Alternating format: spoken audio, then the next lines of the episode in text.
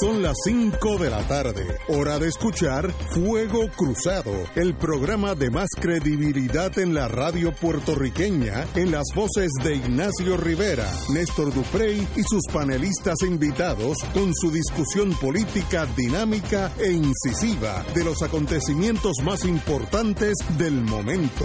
Fuego Cruzado comienza ahora.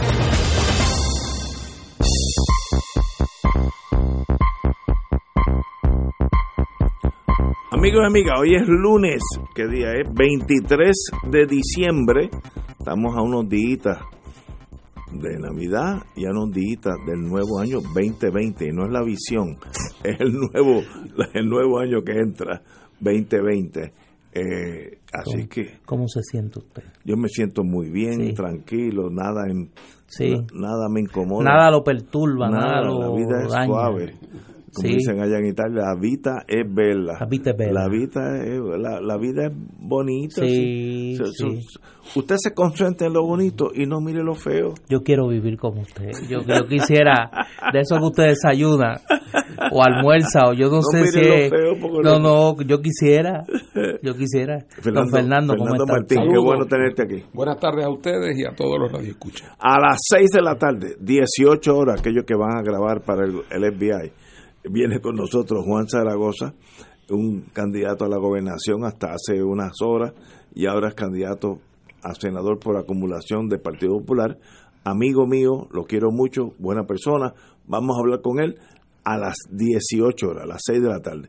Pero vamos a empezar con la, eh, amiga Keller. Es que hay una petición, pero no, no lo adelante porque yo me, dañas, me dañas el... Me, da cosa, man. Me dañas la Navidad. Mira, eh, tú que eres una persona de corazón tan desprendido, Ignacio, hoy anda circulando un correo electrónico.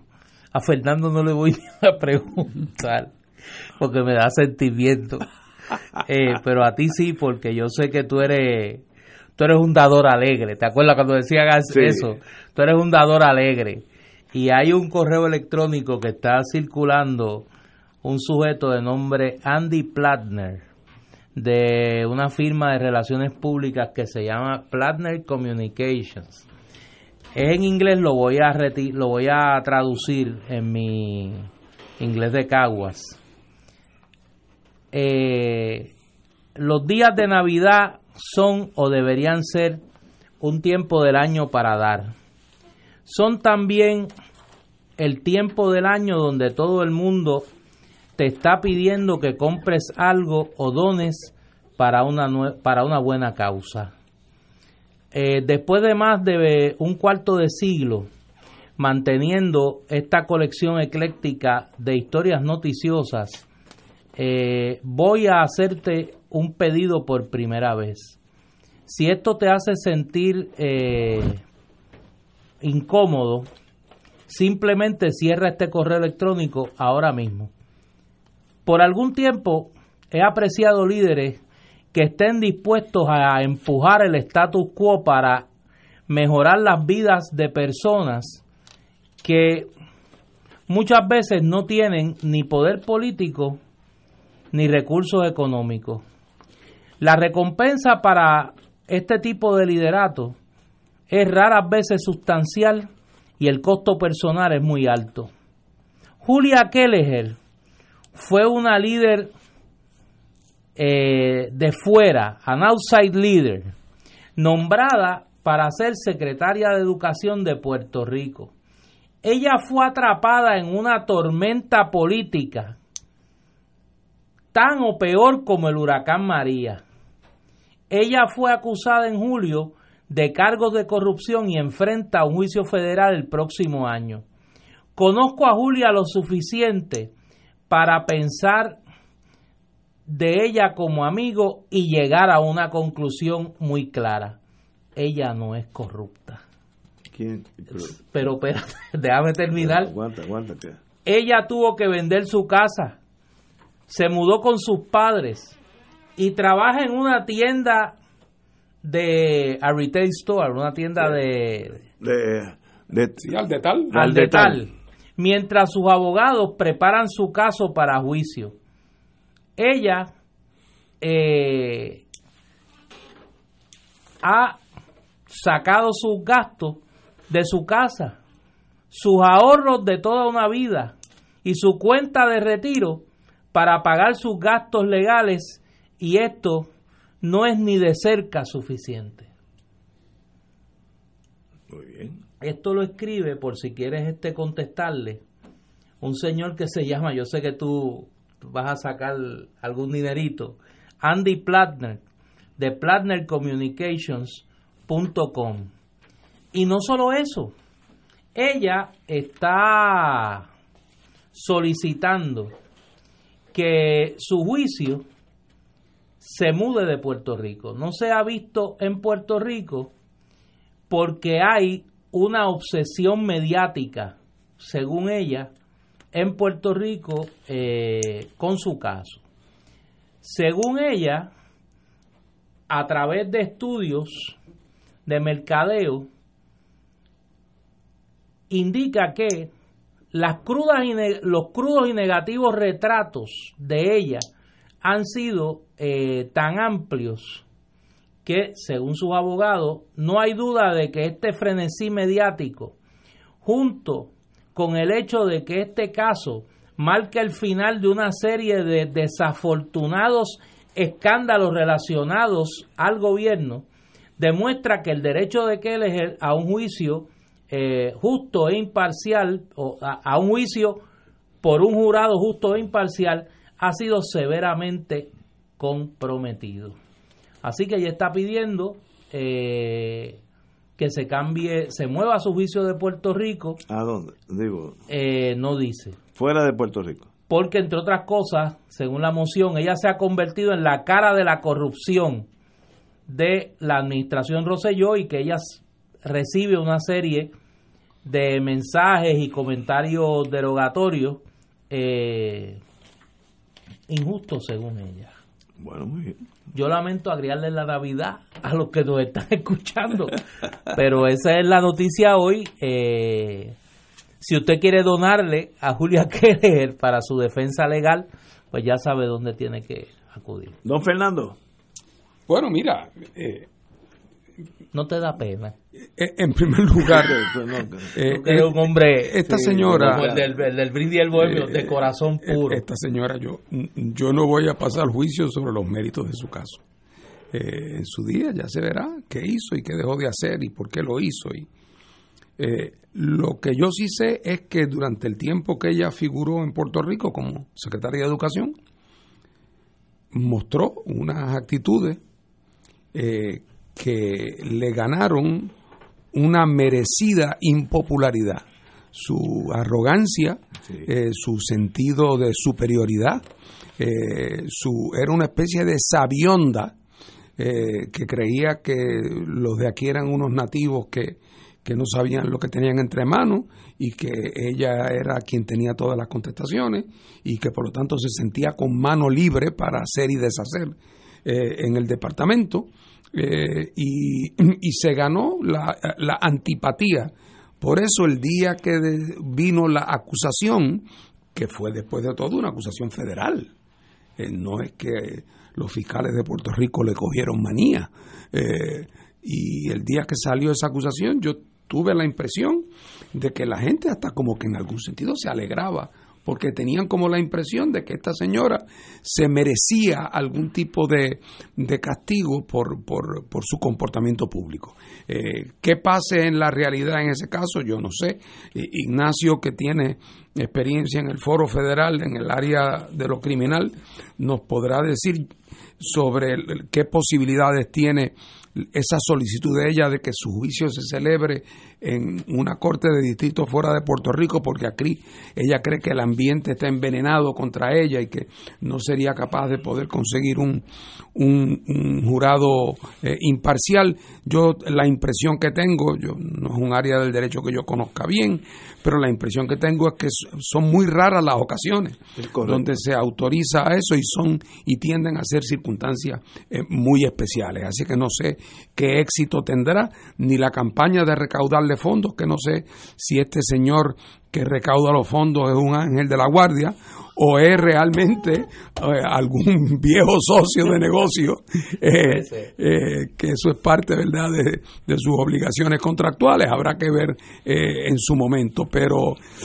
pero yo tengo hasta curiosidad tengo por ver qué va a salir en ese en ese juicio que todavía evidentemente estamos falta mucho para que eso entre por los carriles correspondientes. Ah, para que un juez federal ordene el traslado de venue, de jurisdicción, competencia, vamos a decir, de Puerto Rico a Santa Cruz, a Miami, puede ser North Dakota, pero usualmente es Santa Cruz porque es al lado, los testigos están accesibles, no, no hay grandes cambios.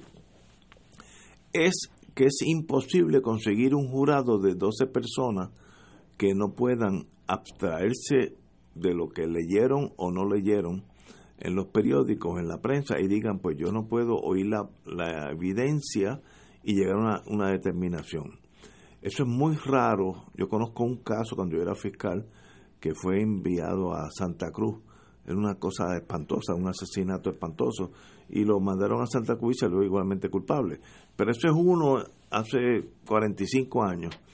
Eh, en Puerto Rico no hay 12, 12 personas que puedan oír la prueba en torno a Julia Kelleher y determinar, fuera de sus prejuicios, de su conocimiento, con esta prueba ella es inocente y, y es inocente en el sentido jurídico. Pues mire, si me nombran a mí de jurado y yo estoy allí, si la prueba no la condena, no la condena no importa lo que yo he dicho aquí en la prensa, precisamente las bolas, las bolas strikes son bolas y strikes. Así que yo dudo que eso tenga algún mérito. Of course, los abogados de defensa, que son muy buenos, pues tienen que plantear todas las defensas posibles para si algún día la cosa no sale bien, pues tener algunas armas para ir a, Boston a, dirimir esos problemas. Eh, yo no creo que doña Yuya, allá en Morovi, sepa ni quién es Julia Keller. Eso es más bien a un nivel intelectual, eh, analítico, de abogado, pero doña Yuya ya que está ahora mismo haciendo pasteles para su nieta. De verdad ella está consciente de lo que pasó con la secretaria de Estado. Ni sabe cómo se llamaba. de educación. De educación. ni sabe cómo se llamaba. Así que dudo que eso proceda. Pero el abogado nunca peca por solicitar el, cielo. Aim at the stars, apunta a las estrellas y algún día te puede tocar una. Si no, pues sencillamente te rinde antes de comenzar. Ella, ella tiene buenos, buenos abogados, eh, entre ellas la, la, amiga Domínguez, que es una excelente abogada de defensa, y le deseo lo mejor, y si gana, gana, y si pierde, pierde. Pero no creo que en Puerto Rico no se pueda conseguir un jurado imparcial. Eso lo veo remoto, remoto. En este caso, aquí no es un caso espantoso de eso de muerte, que descuartizaron una niña, o sea, que cosas que sencillamente ciegan a la humanidad. Esto es un caso de corrupción que es hasta difícil de, probar porque es abstracto. El mejor caso cuando tú coges a, Chencho con 10 kilos de cocaína, aquí está la cocaína, yo lo cogí en el aeropuerto, mire, aquí está. Eso es un caso fácil porque visualmente es fácil. Estos son casos más bien de contabilidad, donde uno tiene que ver qué, dinero entró, qué contrato se concedió, si alguien usó los contactos políticos para conceder ese, ese, ese contrato a los amigos del sistema. Así que no es un, no es un caso fácil para la Fiscalía Federal. Así que dudo que haya un que no se pueda conseguir un jurado imparcial. Tenemos que ir a una pausa y regresamos con Fuego Cruzado. Fuego Cruzado está contigo en todo Puerto Rico.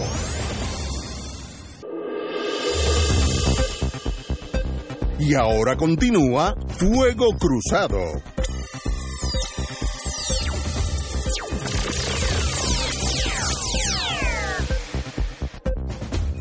Regresamos al fuego cruzado. El exalcalde de San Juan, don Jorge Santini, evaluará aspirar a una posición electiva por lo que se encuentra completando los requisitos del Partido Nuevo y la Comisión de Estatal de Elecciones. Eh, fue a la escuelita de estadidad, que es un requisito para poder ser candidato. Santini tomó la pasada semana el seminario de estadidad, requisito obligatorio para todo aspirante a una candidatura dentro de esa colectividad. Eh, en entrevista con Noticel, el exalcalde Santini confirmó que, acudió el pasado miércoles al comité del PNP en Gurabo para la escuelita de la estadidad y que evalúa seriamente regresar a la papeleta de esa colectividad. Estoy pensándolo, respondió el exalcalde Santini. Santini ha coqueteado con regresar a la candidatura del PNP para la alcaldía de San Juan, a la que aspira el senador Miguel Romero, luego de insistentes rumores en el 2018. Rechazó retar a Romero. Me imagino que la única avenida que tiene Santini abierta es la Senado por acumulación, que sí podría salir electo ya que tiene un factor de reconocimiento altísimo y sencillamente en, ese mundo el tener reconocimiento en la isla es un factor importante. Así que no nos sorprendería ver al amigo y compañero Jorge Santini Padilla, candidato por acumulación en el Senado por el PNP en las próximas elecciones. Compañero. Yo creo que aquí, y déjame tomar aire, para poder hablar de este tema porque estamos en Navidad y es una época donde uno pues trata de no... Se le hace difícil. Sí, se hace difícil a uno agriarse la vida tanto, ¿no? Yo creo que los puertorriqueños estamos observando en los últimos días dos, eh, dos fenómenos bastante marcados. Es la depresión a la que convoca eh, los anuncios de candidatura, tanto en el PNP como en el Partido Popular. Yo creo que cualquier persona que no dependa directamente de alguno de los eh, miembros del aparato político de esas dos colectividades tiene que, en su sano juicio, deprimirse eh, con lo que está pasando en ambas colectividades, de la que esta, que esto parece un chiste, lo de Jorge Santini, pero un chiste cruel, ¿no? Eh, es la más reciente muestra porque eh, si tú buscas en el PNP, en el Partido Popular, los anuncios recientes pues dan ganas de llorar, ¿no? Y, ahorita a las seis vamos a tener aquí al buen amigo Juan Zaragoza, eh, que me parece que el retiro de su candidatura apunta a unas señales preocupantes, ¿no? Para los que todavía la suerte final del Partido Popular les preocupe. Eh, pero por el otro lado, uno ve en eh, tanto en el Partido Independentista como en el Movimiento Victoria Ciudadana el anuncio de un grupo de jóvenes eh, que representan que esperanza en la política puertorriqueña. Y entonces parecería que nosotros vivimos en el medio de dos mundos. El mundo paralelo del PNP y el Partido Popular, donde por, por, por, un diseño macabro, gente como Jorge Santini piensa que tiene alguna posibilidad, pues claro, si la última elección fue de Héctor Martínez y William Villafaña en el PNP, ¿cómo Santini no va a tener oportunidad para una candidatura dentro del PNP con los criterios tan laxos que parece que tiene el electorado, la base de ese partido? Pero lo que debe de llamar a, una reflexión, y ahora que estamos en fin de año y va a venir el balance de las noticias más importantes del año, donde obviamente el verano del 19 y la renuncia del gobernador, pues se llevan la bandera, ¿no?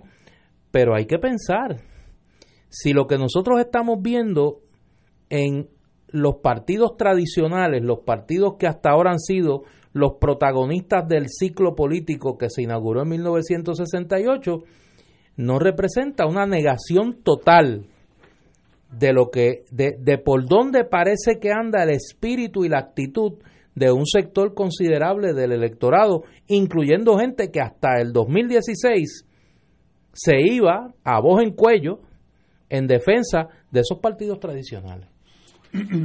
Bueno, yo no soy quizás la mejor persona para hacer este planteamiento. Todo el mundo siempre dice, pero que el PIB nunca tiene primaria. Bueno, primero, Estados Unidos es el único país significativo en el mundo donde, se, donde los candidatos se cogen por primaria.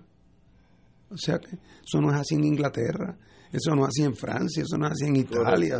O sea, que la idea de que eso es como el, cielo democrático eh, en Estados Unidos, yo creo que con las experiencias que han pasado, si tuvieran la oportunidad de darle para atrás ese sistema, le daban para atrás porque es un sistema que distorsiona, que distorsiona. Aquí en Puerto Rico, el sistema de primaria es uno que estimula el que cualquier candidato notorio, oigan cómo escojo la palabra, no digo famoso, no digo conocido, digo notorio, como quien va a votar a la primaria es el corazón del rollo de partidos grandes populistas, como es el Partido Popular y el PNP. Un candidato notorio que puede incluso tener mala reputación porque no era el más cuidadoso eh, en ciertos desempeños, pero que era muy que era muy, eh, eh, muy fogoso y era muy combativo y era de los que insultaba y era de los que atacaba al enemigo. Una persona como eso, mira, en las primarias la, se, la gente se lo toma como los gatitos a la leche. Hace varias semanas aquí hubo un corre corre en Puerto Rico porque pensaban que Ricardo Rosselló y la esposa venían a presentarse como candidatos por acumulación, él al Senado y ella a la Cámara. Ese era el rumor que corría. Yo no tengo la más mínima duda de que si lo hubieran hecho en la primaria, Ricardo Rosselló salía uno de los candidatos del PNP y su esposa salía uno de los candidatos de la Cámara. Tengo la más mínima duda porque en una primaria el elector PNP llega, se encuentra con 13 o 14 nombres para senador por acumulación y en la primaria, no es la elección general, en la primaria puede votar por 6. Dígame usted cuántos PNP hay en el cual Roselló no es uno de los primeros seis, no el número uno, no el número dos, no el número tres, pero por lo menos el número seis. Pues claro que sí. Así que entonces, pues, pues, Ricardo Rosselló, para usar un ejemplo más bien dramático, y su esposa, que nunca estaba activa en política, pero que tiene reconocimiento, los dos hubieran salido muertos de la risa. Y el señor Santini, si corre, independientemente, habrá muchos PNP que tienen dificultades con él, o algunos en San Juan que le atribuyen que, que echó a perder una plaza segura, pero saca el mínimo necesario y como los de acumulación, normalmente de los seis que acaben en la papeleta, aunque el partido pierda, en condiciones normales cuatro de los seis salen. Lo cual quiere decir, por lo tanto, que es un camino en los partidos grandes donde el riesgo se minimiza, donde el riesgo se minimiza. Y como son por acumulación, ni mucha campaña tienen que hacer en los partidos grandes porque los carga la candidatura a la gobernación. Así es que es una posición irresistible. Mientras haya un sistema de primaria, los candidatos que tienen esas características que podríamos llamar negativas, esas características se vuelven positivas para propósito de salir electo en, la, en las primarias. Eh, así es que me parece a mí que para muestra un botón en las primarias internas que celebraron, para ver quién sustituía a los que habían renunciado o se habían ido, el señor Villafañe y el señor Martínez. Ambos son los que prevalecieron. En el Senado, sí. No para muestra ese botón, imagínate. Ese es el mejor botón. Ese es el eh, eh, eso es lo más claro.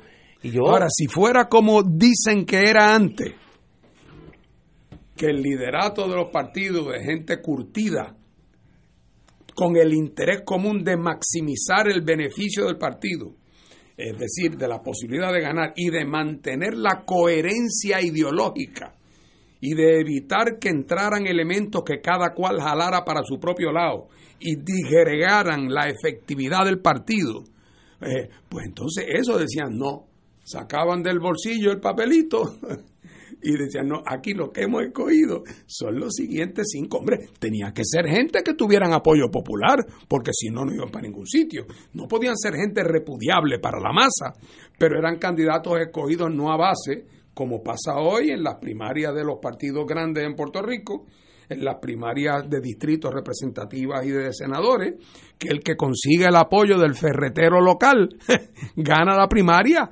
aunque, aunque, aunque no se solidarice para nada con el, con, ni siquiera formalmente con el programa del partido. No es un requisito.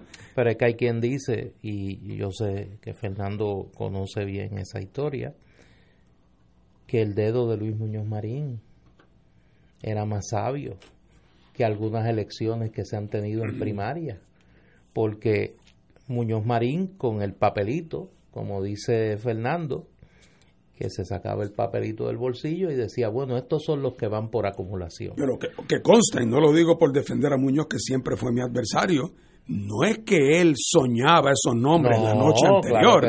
Eso es el producto de un, de un oído en tierra extenso durante todo el cuatrenio, pensando, conversando con líderes, evaluando, ¿Cuáles son los que me conviene? Y no digo yo que siempre la pegara, eh, pero el criterio para seleccionar no es el criterio de la, de la populachería. Eh, y entonces, desgraciadamente... era la única forma de que una gente que estuvo en la Asamblea Legislativa en aquel momento.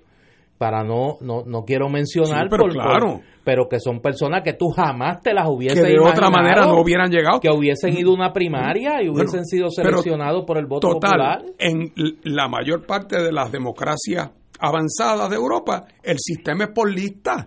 Claro. En la lista ponemos cabeza de lista Néstor, porque pienso que es el que más votos va a sacar. Néstor, segundo en la lista está eh, Ignacio, tercero está fulano. El partido sacó X por ciento de los votos, le corresponden de su lista cuatro, pues los primeros cuatro de la lista entran, eh, pero fueron escogidos por el partido. Por el partido. Claro. Pues, eh, ah, el que no le guste, ese tiene perfecto derecho a formar otro partido. Si esa es la idea, forme otro partido. Pero esta idea de que se coge esa especie de lotería, esa especie de pega cuatro, que son lo que son las primarias de aquí, eso no puede. bueno, para, mira, mira lo que ha resultado. Por eso, si el criterio es cuán cómico tú te ves en el guitarreño al mediodía y cuántas veces tú vas al. Bueno, Déjame callarme es Navidad y no me te reúnes con dos candidatos populares o PNP y fuera de que los dos eh, los dos PNP te dicen que son estadísticas, los dos populares te dicen que creen en alguna forma de relación con Estados Unidos, entre ellos no, no tienen nada en común, no responden a un programa, porque no es por eso, eh, corren bajo la insignia del partido y eso es operativamente su alianza, eh, pero en la realidad no, no, no están comprometidos con ningún proyecto particular, eso es, es otra cosa.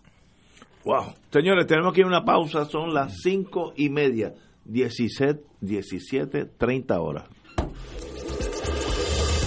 Fuego Cruzado está contigo en todo Puerto Rico.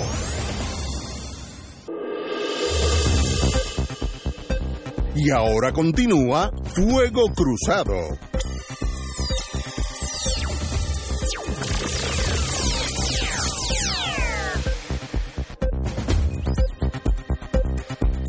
Regresamos, amigos y amigas, a Fuego Cruzado. Oye, ustedes que son gente... quiero hablar de la alianza. La alianza. En el Partido Popular. allá en el... Sí, allá. En, pero, en el veintipico. No, no, la alianza Delgado Altieri Nadal Power. Ah, no, pues tú... no, no. Eso es, un, eso es internamente en el Partido Popular. Sí, sí.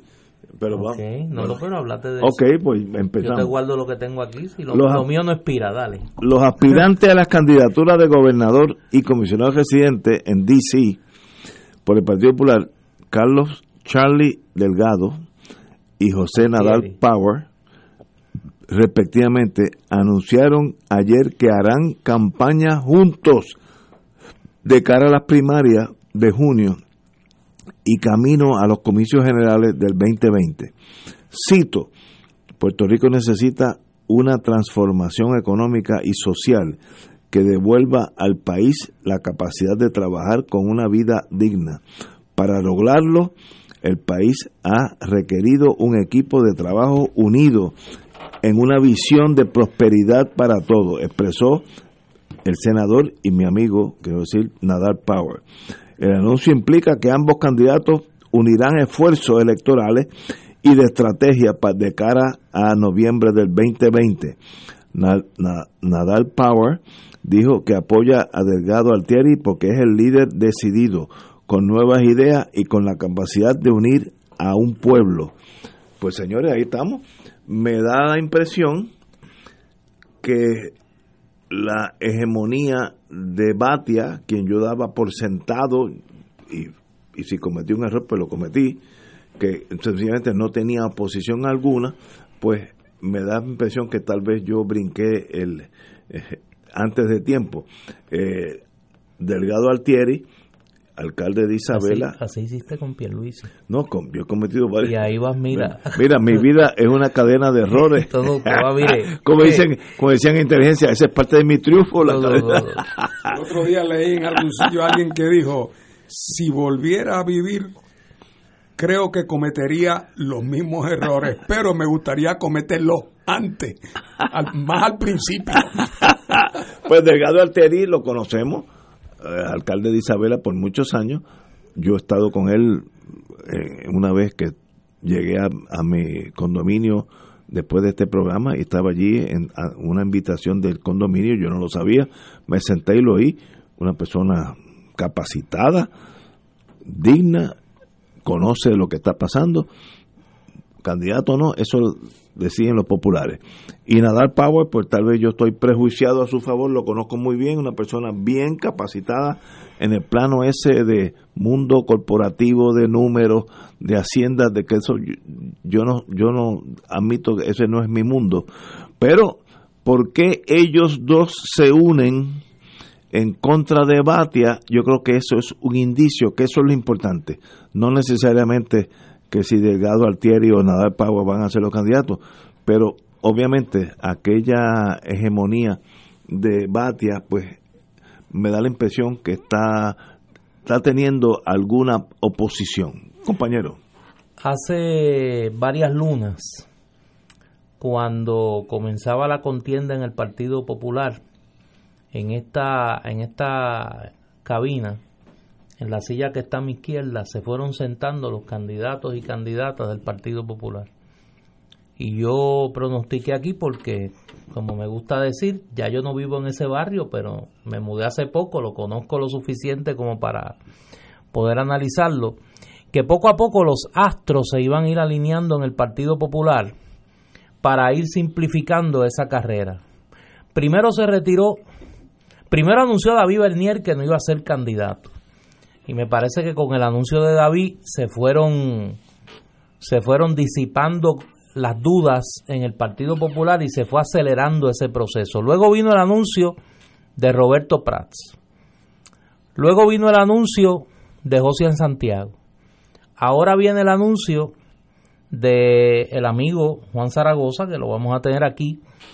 Y me parece que se está acercando el momento de que ese cuadro se simplifique quizá aún más.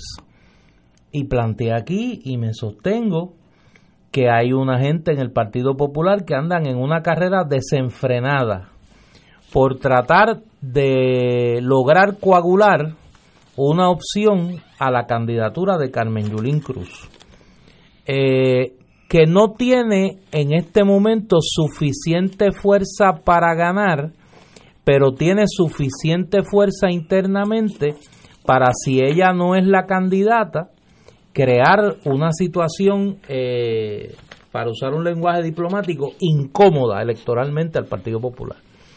En ese sentido, los alcaldes del Partido Popular han comenzado a, a mirar la figura de Charlie Delgado a una especie de voy a robarme una frase que yo la primera vez que la escuché, la, escuché en el contexto dominicano cuando se referían al gobierno de Joaquín Balaguer como un trujillismo sin Trujillo. Y para eh, algunos alcaldes populares la candidatura de Charlie Delgado es una especie de yulinismo sin Yulín. Es decir, Charlie Delgado eh, aparenta ser alguna de las cosas que representa Carmen Yulín Cruz dentro del Partido Popular, pero no lo es. Y permite unos, unas genuflexiones eh, que no atentan contra los intereses dentro de esa colectividad. Y ahí tenemos el caso de esa, esa alianza al interior del Partido Popular de una persona que se identifica como soberanista, como es Charlie Delgado, con una persona que se identifica como defensor del Estado Libre Asociado en su manera más clásica, como es el amigo Nadal Power. En la baranda observan Eduardo Batia, Carmen Yulín y Aníbal Acevedo Vilá, el nuevo invitado a la fiesta en el Partido Popular como candidato a comisionado residente y cuya entrada yo creo que ha alterado la química de esa contienda eh, porque coloca, por ejemplo, Eduardo en la posición de respaldar o no esa candidatura de Aníbal, que pues todos los que estamos cerca del proceso político sabemos que Eduardo y Aníbal son amigos desde escuela, desde escuela superior y han sido personas que han colaborado mutuamente en sus proyectos políticos eh, desde siempre, ¿no? Y en el caso de Carmen Yulín, pues la coloca un poco corriendo por, por corriendo por fuera de, eh, de ese arreglo o de esos intentos de arreglo de componendas en el partido en el Partido Popular. Y yo creo que al Partido Popular le pasa también lo que le pasa al PNP, o sea, no hay una lectura crítica del estado actual del electorado puertorriqueño en el Partido Popular, o sea, es el hacer las cosas como siempre. Es vamos a evitar la primaria, vamos a evitar la confrontación, vamos a la teoría de la casa grande, que aquí lo que hay que esperar es que el mango se gotee porque el PNP se va a dividir y el desgaste del PNP es tal que nosotros vamos a ganar por confiscación. Y yo creo que esa es la apuesta que mucha gente en ese pequeño mundo cada vez más pequeño del Partido Popular está intentando apostar, me parece, que con pocas posibilidades de éxito. Don Fernando. Bueno, mira, e, esta sí es difícil. Es difícil ah. para mí. Eh, porque es lo que dice Néstor. Néstor estuvo ahí adentro muchos años y conoce esa dinámica y, además las químicas de las relaciones personales que a veces son tan decisivas en estos casos. Yo cuando leí la noticia, claro, la leí con la, primero nada de raro tiene que se formen planchas en los procesos de selección de candidaturas.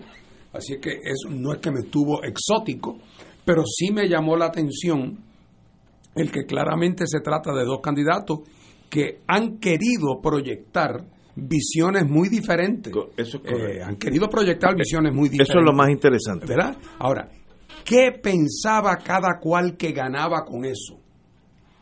Porque uno pensaría, si tú fueras Charlie Delgado, que caramba, que puede haber gente que tiene otra preferencia para comisionado residente que no sea la de, la de Nadal Power. Por lo tanto, uno se preguntaría, ¿por qué amarrarme a Nadal Power cuando tengo otra gente que son seguidores míos, pero que prefieren a Aníbal o a quien sea, otro. Eh, y por lo tanto, me pareció que en esta etapa daba la impresión de ser un poco prematuro ese, ese, ese abrazo mutuo eh, de ir en efecto en entry. Ahí hay una lógica que yo todavía no la entiendo bien, particularmente por la etapa en que estamos. Claro, es posible que ellos anticipen posibles desarrollos que yo no conozco y que ya ellos tengan calendarizado, que hagan que esto sea un buen momento para anunciar esta dupleta. Eh, pero de momento me pareció cuando menos paradójico eh, y ciertamente me pareció eh, quizás prematuro, pero otra vez, yo no estoy en posición de poder eh, juzgar eh, eh, sobre eso. lo que sí sé es que lo que dice Néstor en general me parece que es cierto. El, el, instinto del Partido Popular, el instinto histórico es levantar la caseta de la, de la Casa Grande. Aquí caben todos y aquellos asuntos en que estamos en desacuerdo los posponemos para discutirlo después que derrotemos a los demonios del PNP. Yo creo que hay mucho. vienen desde el 52. Pues yo creo que tú, sin querer queriendo o con toda la intención, has dado en el clavo un elemento que está presente en esa pugna y es el elemento personal. Eh, Charlie Delgado eh, hereda mucha de la de la animadversión. Usted siempre tiene un, un, don de palabra. Explícate en español esa palabra. Usted es un don, usted tiene un don de palabra. Explícate eso, pero la animadversión es como que eh, una cosa que es más que resentimiento, pero no llega al odio. Es un ánimo adverso. Es un, ánimo adverso.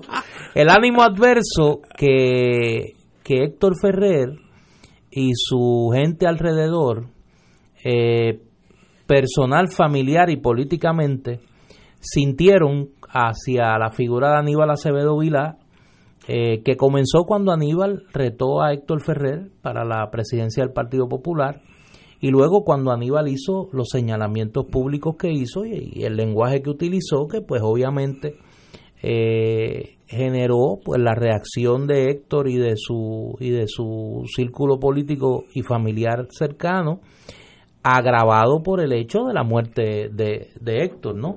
Eh, y esa, ese drama, ese drama humano está más presente en esa contienda primarista del Partido Popular de lo que uno cree.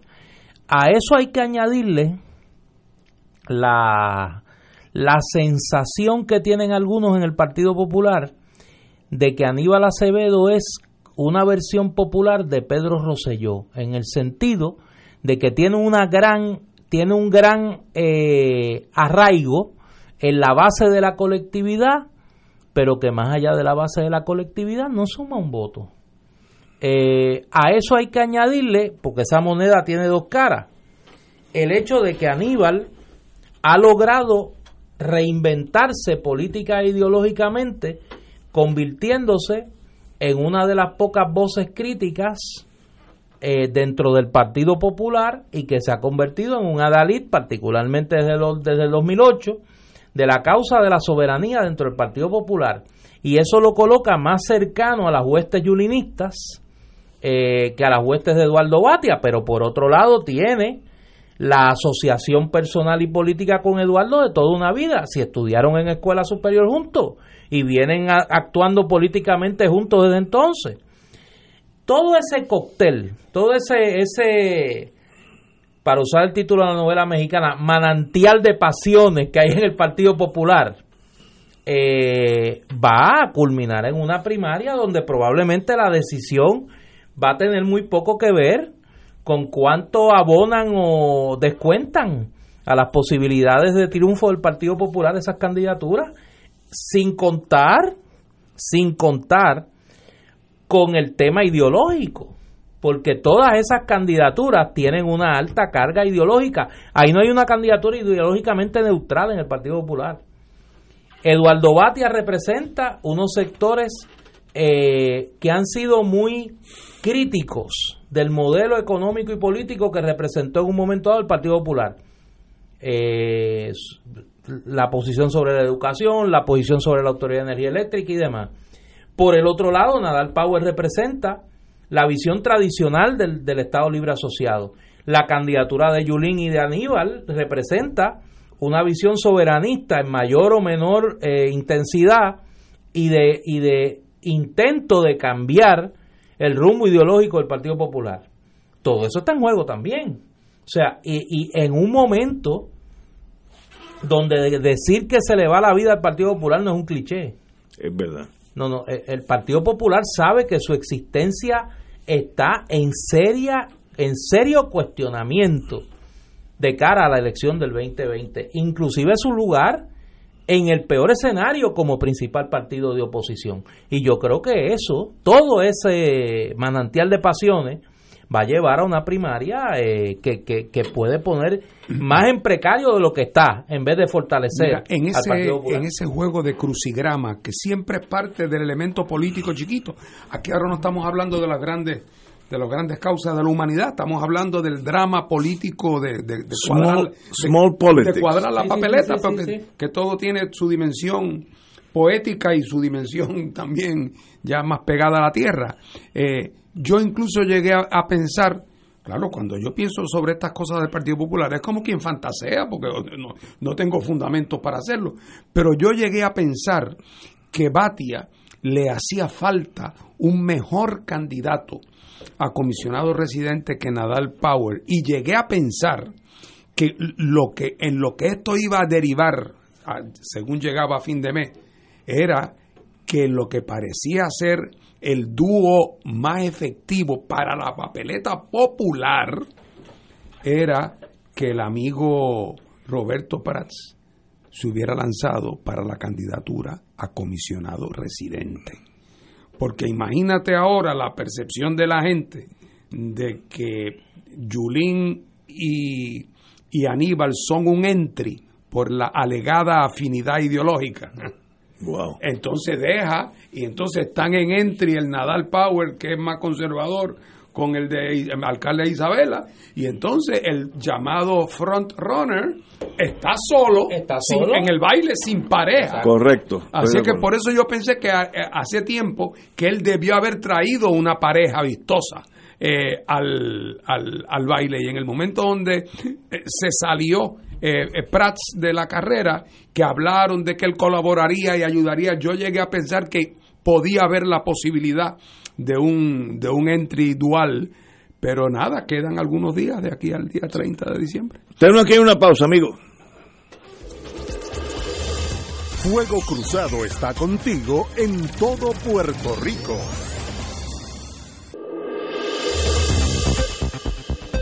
Y ahora continúa Fuego Cruzado. Regresamos, amigas y amigas, a Fuego Cruzado. Quiero decir una cosa, hace, vamos a detener un poco la política pequeña y vamos a entrar en la política, por lo menos federal. Hace como un mes o dos meses, eh, unos amigos, mozalbete, vamos a ponerlo así, asaltaron por equivocación a un agente del FBI una noche, un sábado por la noche, y les robaron el arma y, el, la identificación. Gracias a Dios que no hubo más, más problemas que eso. Y yo dije, estos muchachos no saben a quién han cucado. Porque si usted cuca un toro miura, aunque esté comiendo hierba y esté tranquilo, usted le da, lo, lo aguijona y ese toro es toro. Hoy, yo por razones que ni yo mismo puedo explicar, pues yo recibo del FBI casi todos los días todas las, noticias que el FBI quieren que salgan a Puerto Rico. A, Puerto Rico no, a todos los Estados Unidos. Y hoy salen la identificación de los tres muchachos que asaltaron a la gente del FBI. Uno se llama Yomar Apellaniz, Rey Omar Pagán y me falta uno. Yomar Apellaniz, Pagán, no tengo el otro, así que eh, me, me excusa, lo, perdí. Pero dice todo, cuando nació este Apellaniz, febrero 14 del 97, la foto, 170 libras, eh, eh, el número que tiene en el gobierno federal, ofrecen 25 mil dólares aquel que lo delate en el sentido de que sepa que ellos lo puedan arrestar y lo mismo para el otro. En otras palabras, señores, hay que saber que el no cocar el toro Miura es un síntoma de inteligencia. Si usted cuca el toro, el toro lo va a conseguir. Esto es un carjack, no, fue un carjacking, sino un robo más a mano armada, que de los que pasan 10 al mes en Puerto Rico, pero este, el FBI va a dedicar el resto de su existencia a conseguir estos tres muchachos, que todos son jovencitos en los años 20, hasta que lo arresten y entonces eh, uno nació en el 2001, otro nació en el 1997, está en la foto, está en la foto cuando estaban haciendo el kayaking. ¿Por qué hacen eso? Porque el sistema no permite que tú debilites el sistema. Mire qué fácil es entenderlo. Así que Moraleja a los muchachos, cuidado con quien cucan, porque el toro, como dicen en la Junta, el toro faja. Y si usted cuca el toro, el toro le va a caer encima. Oye, ahora que tú hablas del sistema. Mm, del cual yo sé muy poco. No, no, tú sabes, muchacho. Hoy el diario Metro publicó una entrevista a Raúl Maldonado, que yo pensé como, como decía mi abuelo, que se había embarcado. Oye, sí es la palabra. Sí, se había embarcado. Oye, sí.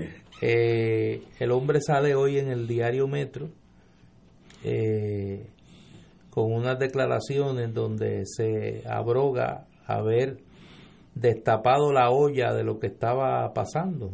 ¿Qué estaba Y pasando? entonces, de todo lo que estaba pasando en el gobierno, tú ni sabes lo que estaba pasando. No, no, yo no sé. estás- Ni, ni sé ni no, quiero yo saber. sé, yo sé.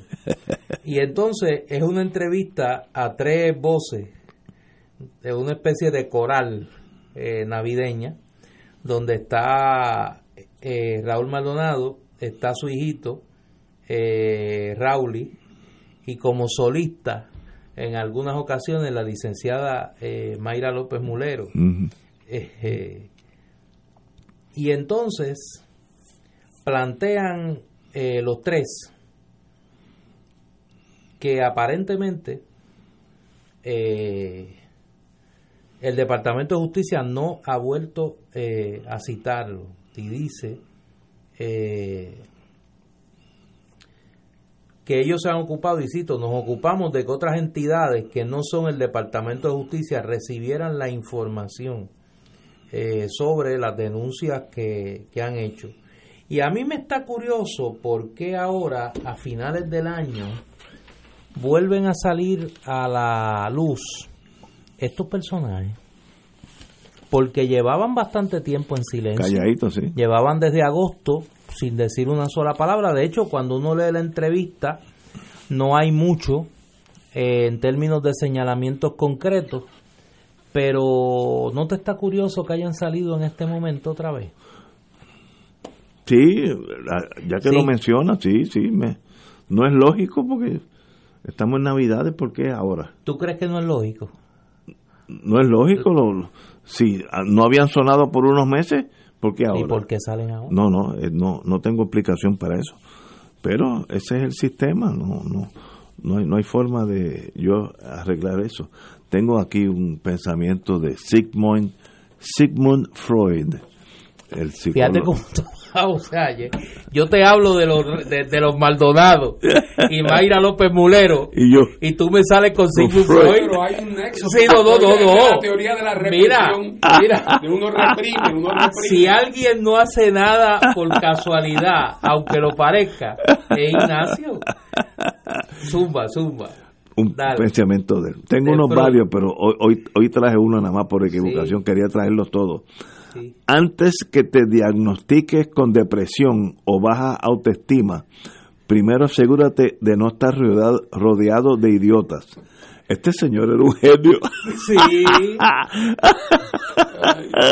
Pero eso lo aplica a alguna gente. ¿Qué qué, muchachos? Se aplica Pero, completamente. eso la- pero fíjate, me está, ahora me está más curioso porque tú traes eso. No, sí, un pensamiento que... creo que por lo menos esa noticia de hoy reivindica lo que creo que fue objeto de consenso en esta mesa en aquel momento, que quien había divulgado lo del chat era, Era Raúl Maldonado. era Raúl Eh, ahí Maldonado. salió. Que- Sí, ya ahí salió. Sí, sí.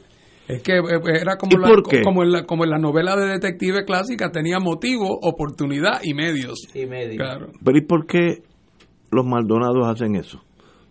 Hablando Bueno, de- legal. si yo fuera detective, ¿por qué? Bueno, él alega que lo hizo para denunciar lo que estaba pasando y admite hoy que cometió un error de no haberlo hecho antes. Eh, Yo creo que está dentro de, de su esquema de cooperación con el FBI también, Eso creo yo. de sus disclosures eh, al, al FBI Sí, también. Tú porque- cooperas cuando tienes la, la posibilidad de que te acusen a ti. Sí, bueno, claro. Fíjate, fue como yo tiro ese, esa- bueno, no, no, porque ese, es que- ese martillo en la maquinaria. no, es que después de todo no nos olvidemos de los señalamientos que se hicieron sobre las cosas que estaban ocurriendo en Hacienda bajo, bajo el señor Maldonado, a quien, por cierto, yo no conozco. Yo no sé quién es. Y, es, y cuando él cae, cuando su nombre cae, acusado de que anda protegiendo a ciertos contratistas, entre ellos a quien contrataba al hijo, ahí es que entonces él de momento rompe y pelea y acusa. O sea que, que mientras él no era objeto de señalamiento adverso por parte de nadie del gobierno de Puerto Rico, eh, la cosa iba a miel sobre hojuelas. Por eso, por eso. Eh, y entonces, él entonces, cuando se da cuenta que va a estar en la mirilla de los locales, se va corriendo. A los federales y le ofrece testimonio sobre otras cosas que también estaban ocurriendo y se vuelve un testigo a mi juicio, mirando un testigo protegido y colaborador y como parte de su esfuerzo de establecer su bona fides, ahí entonces él le entrega. Fíjate, Fernando Martín García, que es una persona prudente y razonable, además de inteligente. yo le llamo peligrosamente inteligente, peligrosamente inteligente. Fíjate que él, como en el billar, él me contestó la pregunta que yo te hice a ti. Fíjate, muy sutilmente. ¿Por qué salió el chat? Porque este hombre está colaborando con el FBI. ¿Por qué sale ahora? Por lo mismo. Por lo mismo. ¿Y por qué él tiene que cooperar con el FBI? Para que no lo acusen a él. Fíjate, es una deducción. Por eso, porque recordemos que había... No, no, pero, oye, oye, pero parece mentira que de los tres que estamos aquí, tú me hagas esa pregunta a mí, que por qué él está... Tú, tú, me preguntas que por qué él está cooperando, para que no lo acusen a él. Y por eso sale ahora a revolcar otra vez el avispero. En el sentido personal, emocional mío, yo creo que le hizo un bien a Puerto Rico. O oh, definitivamente. Esa, Quizá las motivaciones no eran patrióticas. Pero, pero, al final... Le hizo un bien a Puerto Rico. Salimos de los brothers. Y eso en Puerto Rico ganó. Ganó en ese. Sí. y sin esa cosa, todavía estarían allí los brothers repartiéndose el dinerito y vendiendo el morro y aplanando el yunque para hacer una organización porque no tenían límite de nada en su Fíjate que su propia abogada, Mayra López Mulero, lo define como el chota más amado. en la entrevista ella dice, mire, que mi cliente es el chota más amado. Que es una, palabra que yo no usaría. Yo sé que a ti no te gusta. Esa palabra te cae, te, te crea este... Sí, delator, delator es más fina. Cooperador. Cooperador. Yo sé que a ti no te gusta. Pues señores, vamos a una pausa, amigos, son las seis de la tarde. Fuego Cruzado está contigo en todo Puerto Rico.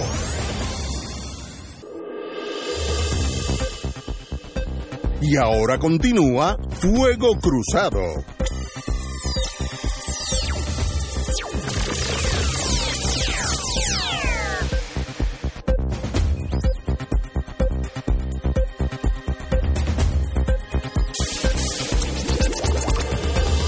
Regresamos, Boys and Girls de Fuego Cruzado, compañero, don Néstor Sí, estamos en las últimas 48 horas para que se hagan realidad las peticiones de regalo eh, de cara al día de Navidad.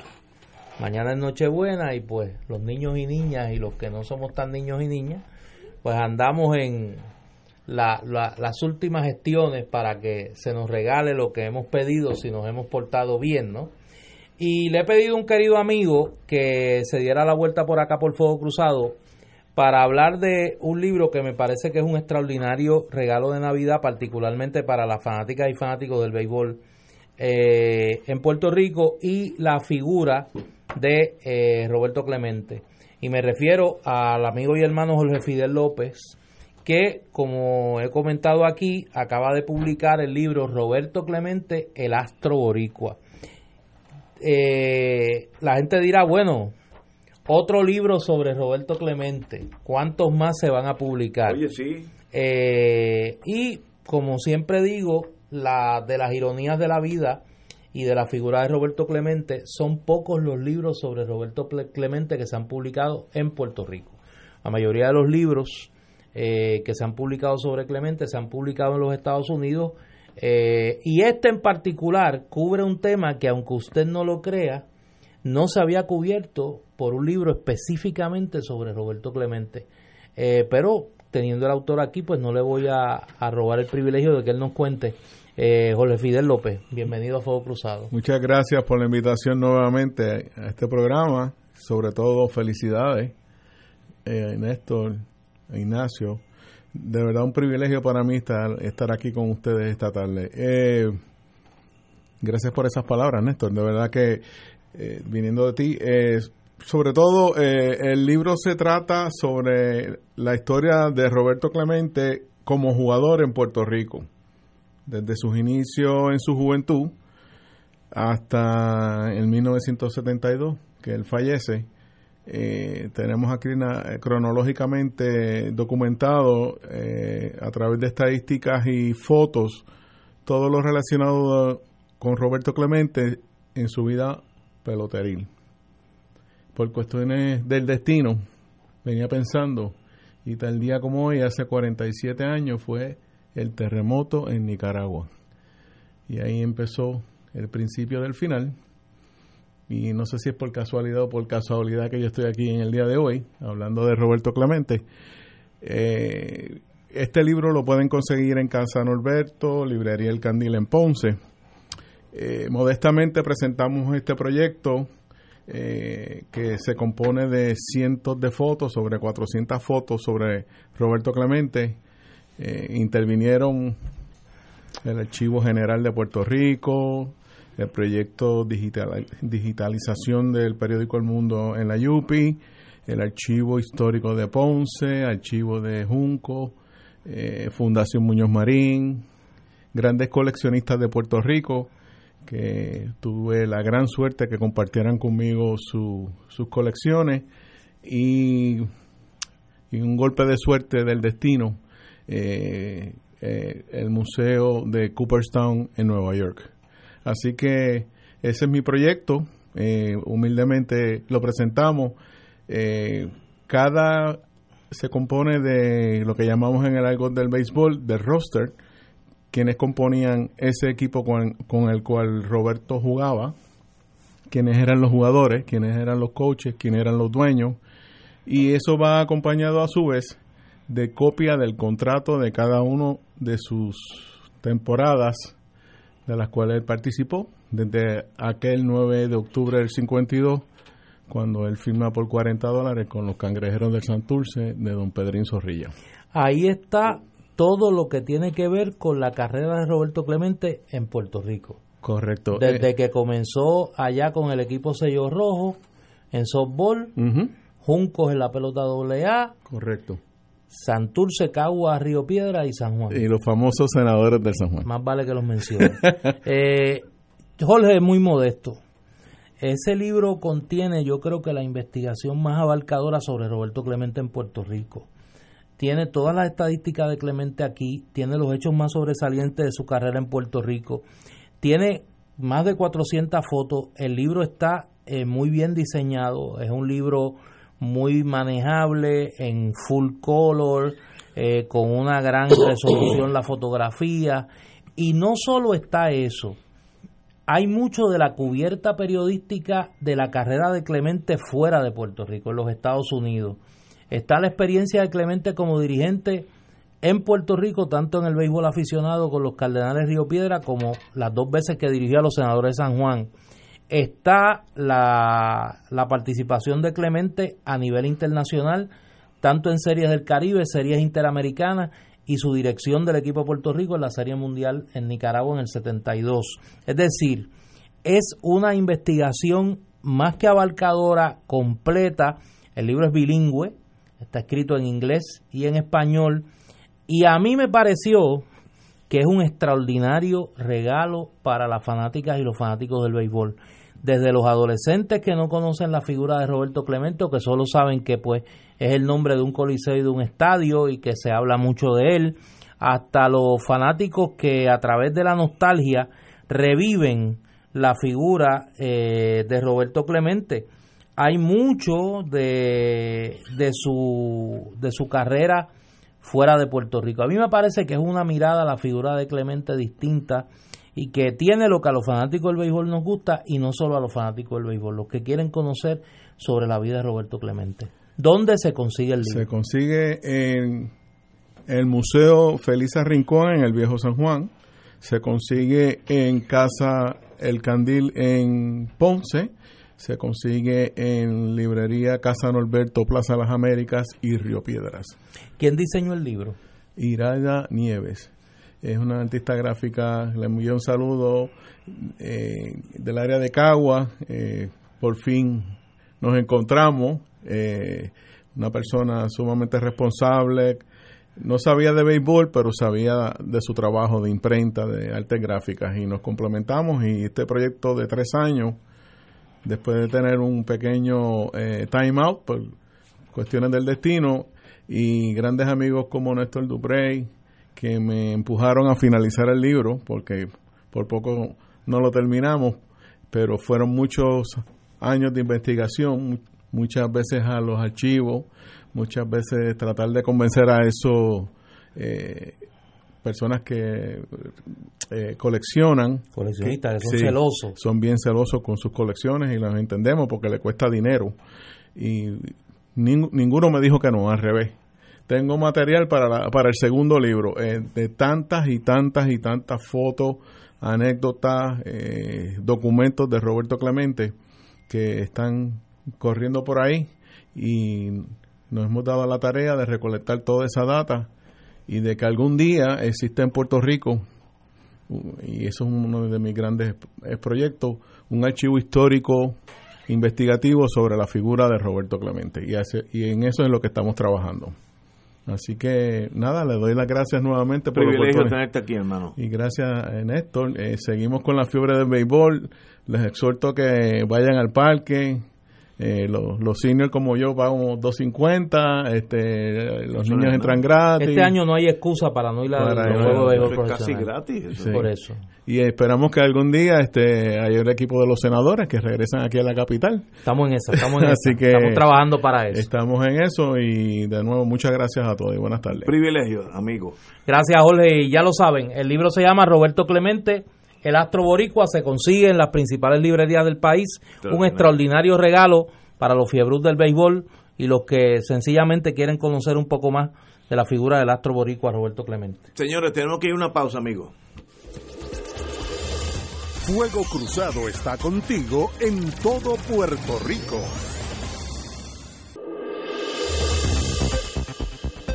Y ahora continúa Fuego Cruzado.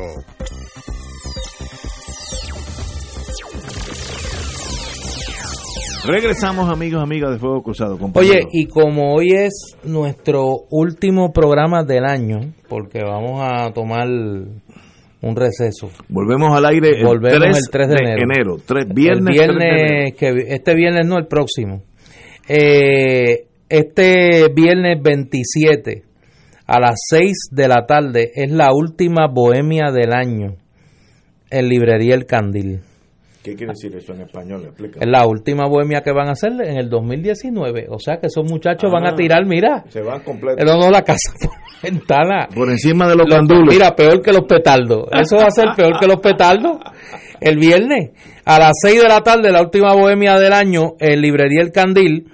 Y el 4 de enero, a las 2 de la tarde, Librería El Candil recibe a los Santos Reyes Magos. Así que los que se han portado bien, eso no incluye a Gary Gutiérrez, eh, los que se han portado bien pueden ir al candil a recibir a los tres santos reyes, le llevan su cartita eh, a ver si se da la gestión para los regalos. Esas son las últimas actividades de la última actividad del 2019 y la primera del 2020 en eh, librería El Candil.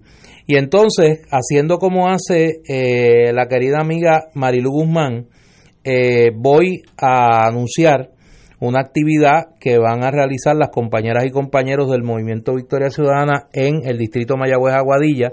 Este viernes, Ignacio, tienen la fiesta de Navidad allí. A las 6 de la tarde en Hacienda El Paraíso, en Moca, Puerto Rico, va a haber comida, un DJ y lechón asado.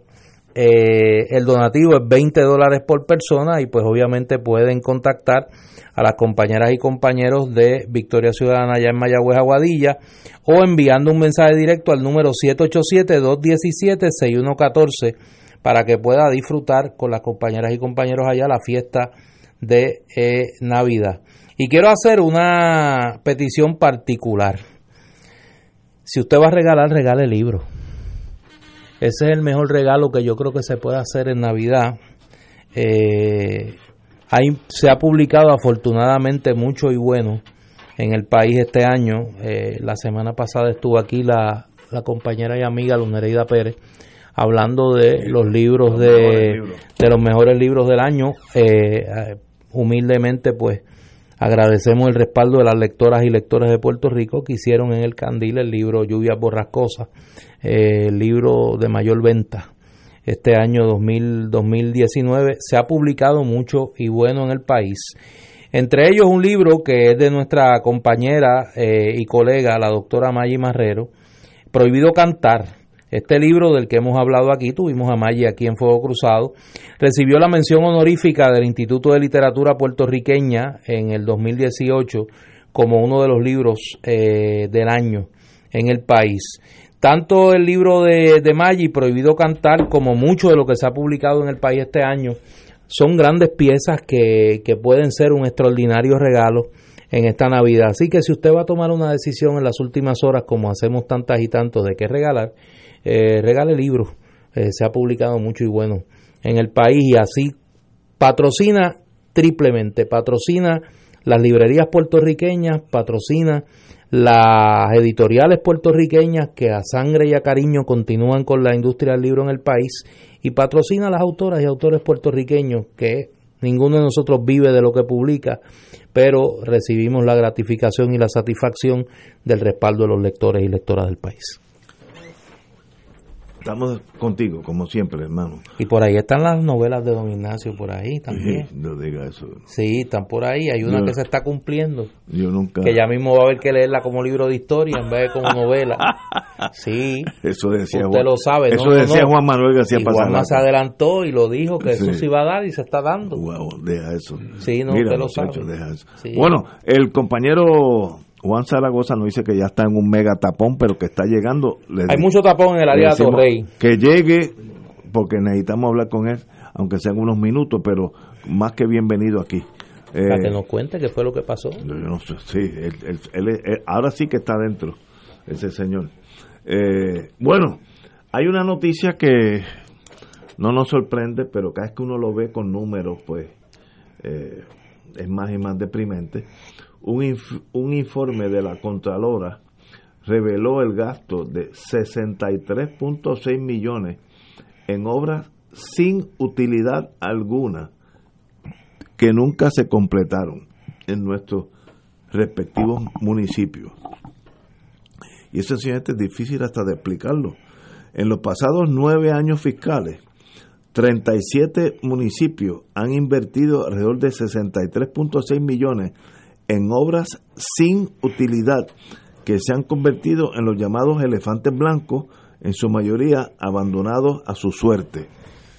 Y uno tiene que explicarse, y en esto, como dice, nueve años, nadie, el gobierno central no, no tiene vela en ese entierro, decir, pero eh, alcalde X o Z, del color que sea, usted, usted no se puede volver loco y gastar millones de pesos en algo que nunca se va ni a terminar. Ese se mete un contratito para el amiguito, el primito, para poner bloques encima uno del otro que, que nunca llega a ganar. Entonces aquí la- las cosas mayores eh, dicen eh, municipio, el municipio de Naranjito invirtió más de 20 millones en un coliseo que al momento nunca se ha utilizado.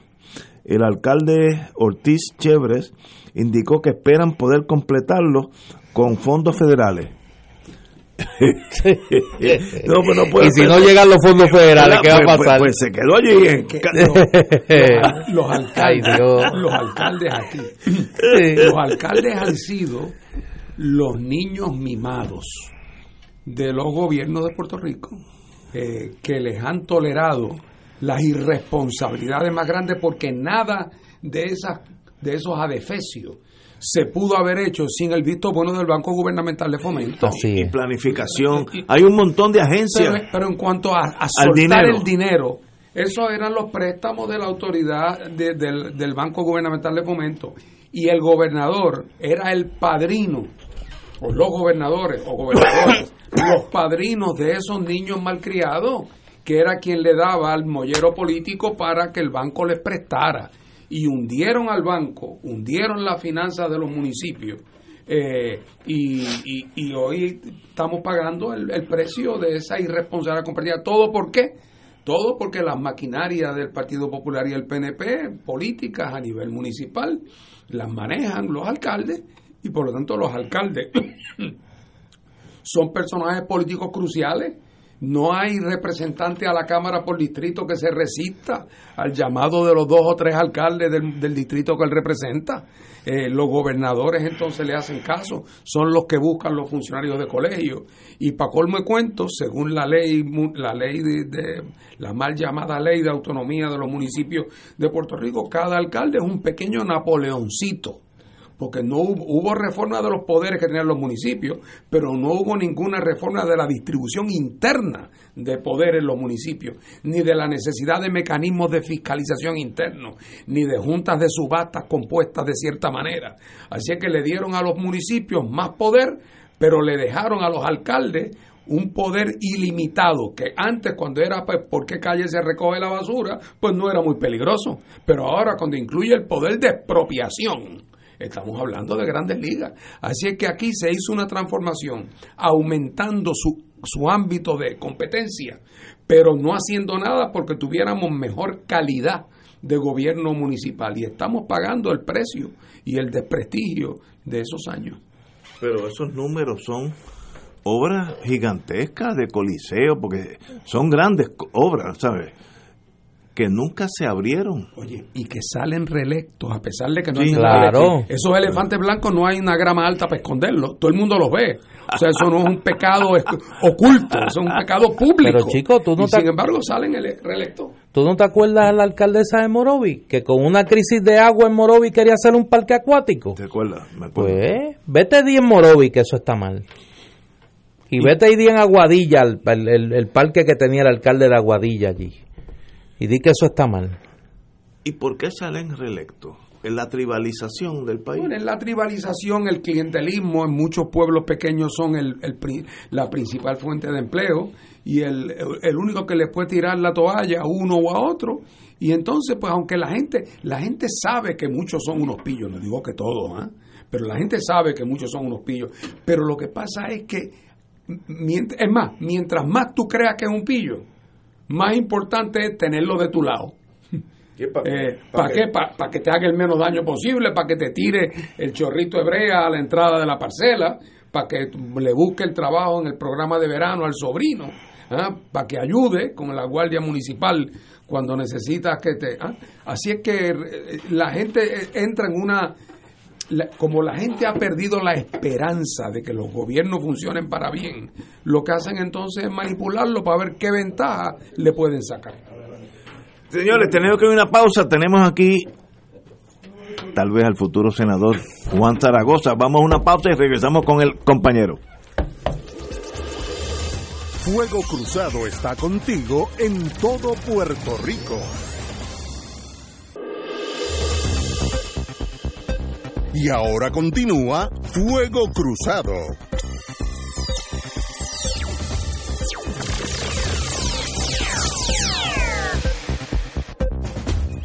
Regresamos amigos y amigas. Tenemos con nosotros a Juan Zaragoza, compañero, como siempre, bienvenido a Fuego Cruzado, antes que todo, Juan. Gracias, gracias por la invitación. Bueno, la noticia del fin de semana es la suya, en el sentido que usted ya indicó claramente que no es candidato a la gobernación de Puerto Rico, pero sí es candidato a ser senador por acumulación por el Partido Popular. Ahí lo dejo y le paso la bandera a usted. Dígame que todas estas cosas que pasaron por, por su mente antes de tomar esa decisión que es tan importante. Mira, yo llevo 14 meses en esta misión, ¿verdad? Y ha sido una experiencia indescriptible. Yo pensaba que yo, ¿verdad? Por mis orígenes y la familia que tengo de ambos lados, pues yo pensaba que yo conocía el país, pero yo no lo conocía. Cuando tú te tiras, eh, y, aún después de la experiencia de María y la cosa que uno vio, cuando uno se tira por ahí, por esos pueblos, eh, hay unas tragedias humanas, unas historias de superación, una, es una cosa para escribir un libro, eh, posiblemente una tragedia.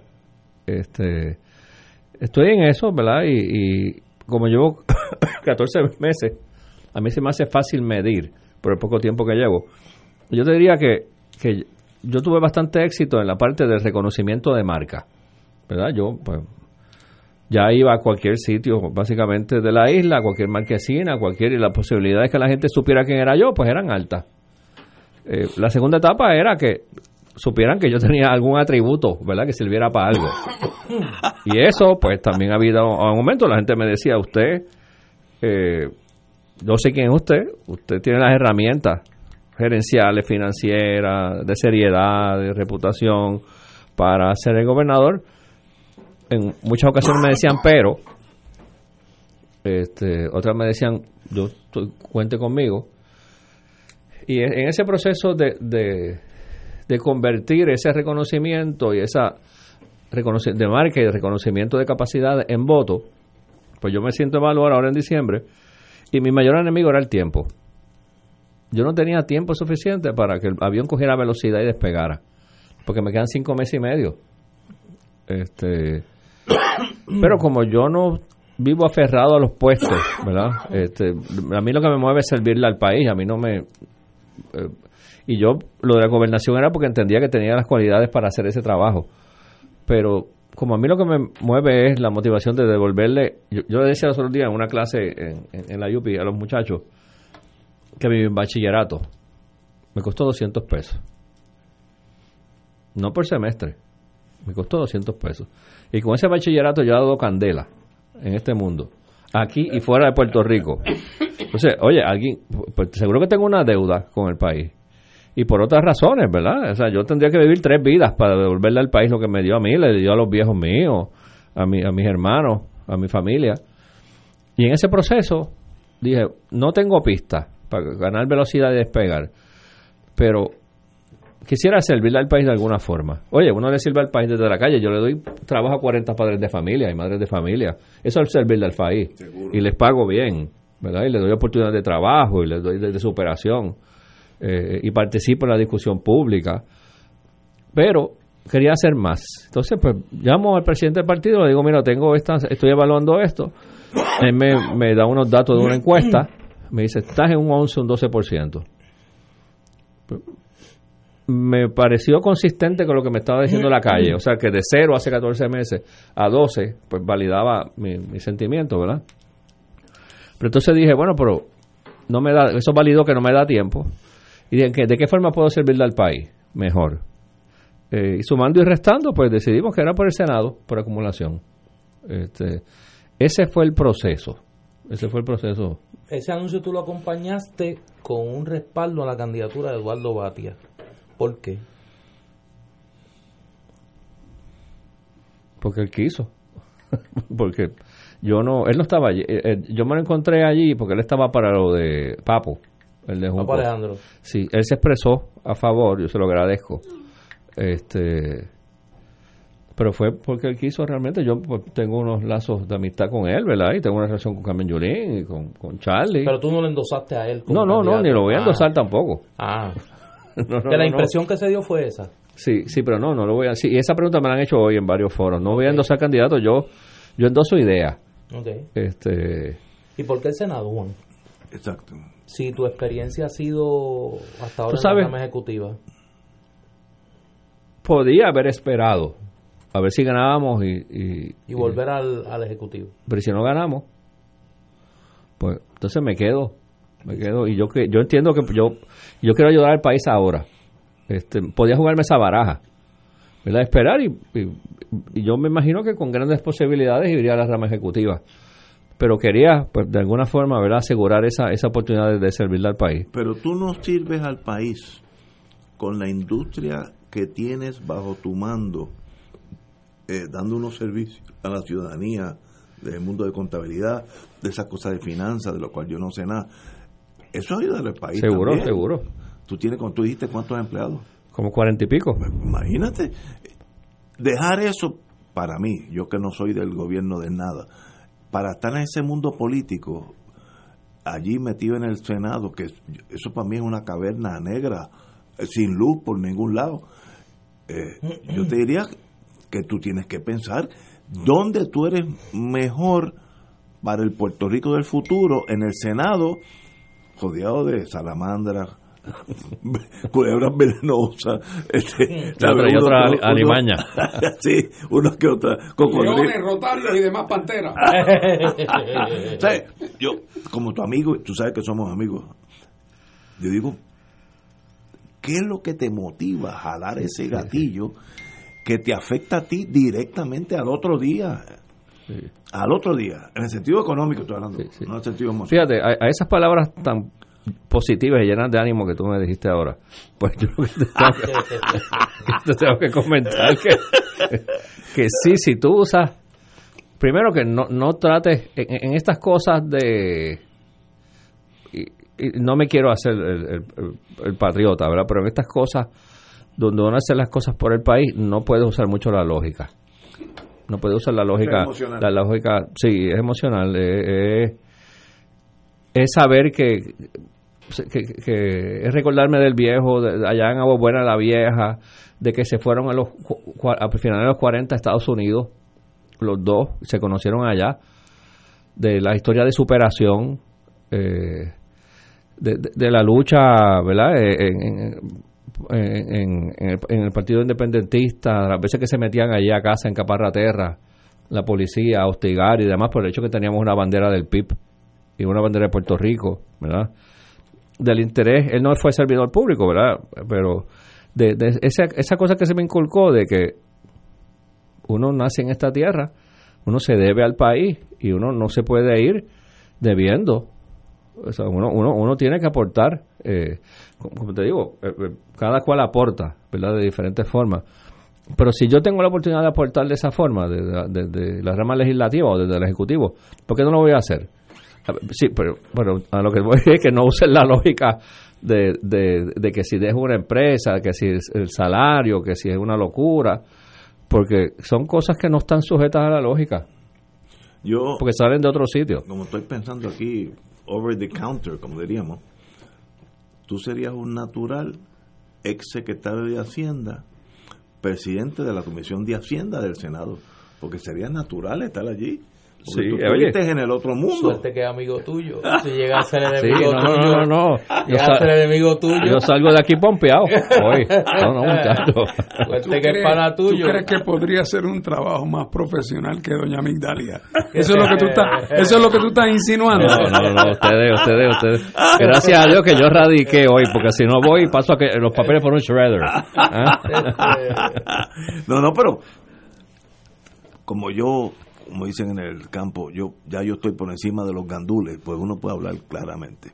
Cuando yo soy abogado, practico las leyes todos los días, lo bueno, lo malo, y cuando este compañero era abogado, era secretario de Hacienda, a veces iba a Génesis y, yo lo interceptaba allí porque era un clásico. Y yo le llevé dos casos.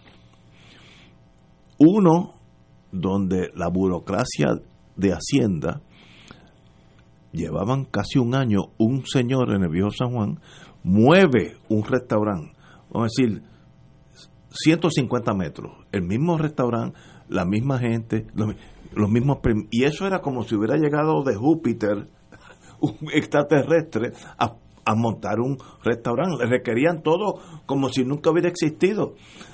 Pero llevan un año y yo hablé con el secretario de Hacienda me cogió el nombre y la cosa, y al otro día dijo, ya se solucionó todo, y está funcionando ese nuevo restaurante, no voy a decir cuál. Y otro que me di cuenta que había un pillaje de aquellos de las licencias de las máquinas esas de... entretenimiento. Eh, entretenimiento.